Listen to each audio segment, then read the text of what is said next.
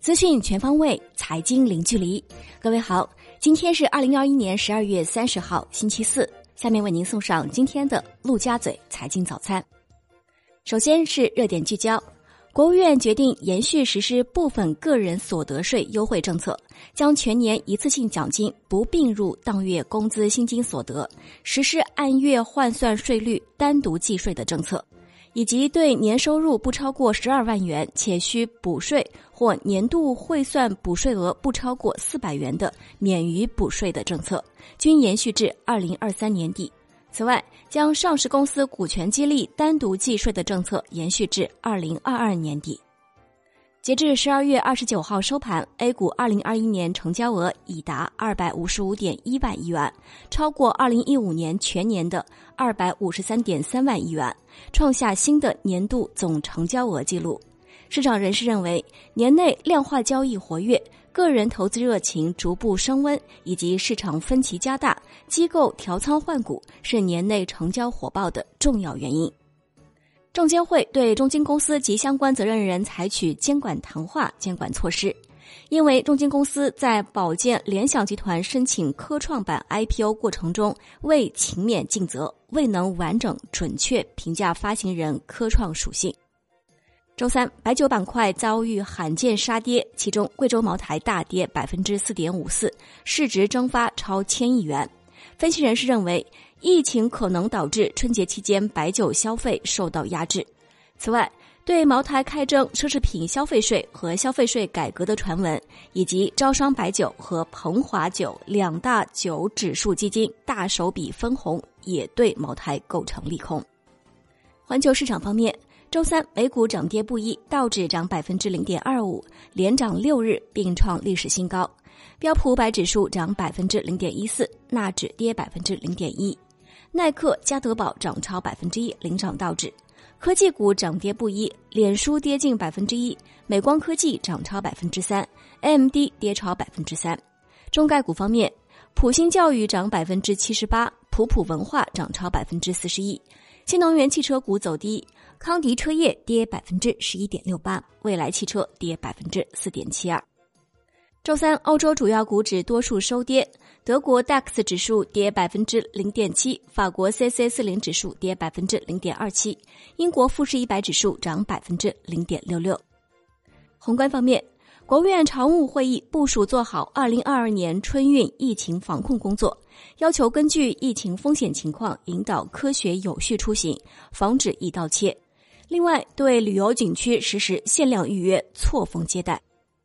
全国商务工作电视电话会议部署二零二二年重点工作，提出要提升传统消费能级，加快新型消费发展，多措并举稳定外贸，加大吸引外资力度。高质量做好区域全面经济伙伴关系协定实施，积极推进加入全面与进步跨太平洋伙伴关系协定和数字经济伙伴关系协定。央行十二月二十九号开展两千亿元七天期逆回购操作，当日有一百亿元逆回购和七百亿元国库现金定存到期。市场监管总局二零二二年将为企业竞争行为设置好红绿灯，明确规则底线。另外，将围绕平台经济、科技创新、信息安全、民生保障等重点领域加强监管执法。国内股市方面，周三沪深股指全天一路下滑，上证指数再失三千六百关口，收盘跌百分之零点九一，报三千五百九十七点；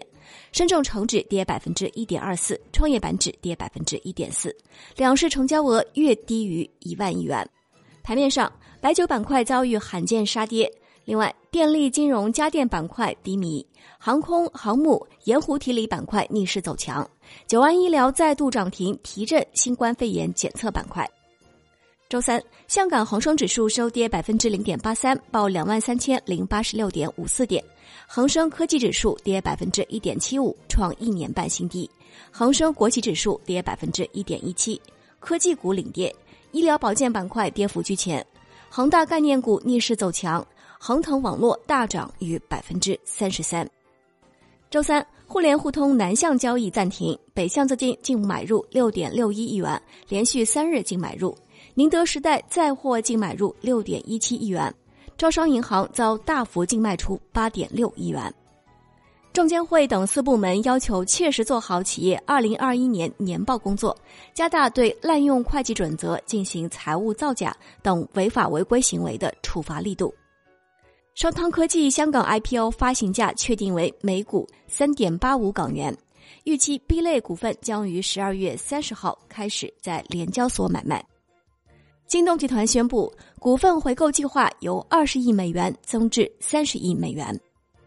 金融方面。央行发布《动产和权利担保统一登记办法》，进一步提高动产和权利担保融资效率。临近新年，两大白酒 LOF 双双大手笔派发红包。招商白酒 LOF 每十份分红零点四五元，鹏华酒 LOF A 份额每十份分红四点七元。此次两只白酒指数基金分红合计或超过六十亿元。产业方面。六部门联合印发《工业废水循环利用实施方案》，将聚焦石化化工、钢铁、有色、造纸、纺织、食品等重点行业实施废水循环利用提升行动。国家电影局表示，元旦春节期间，电影院要确保预约限流到位和排片间隔到位。海外方面，欧盟正考虑修改稳定与增长公约。不再设定统一的债务上限，允许各成员国根据各自国情自行设定合理的举债规模。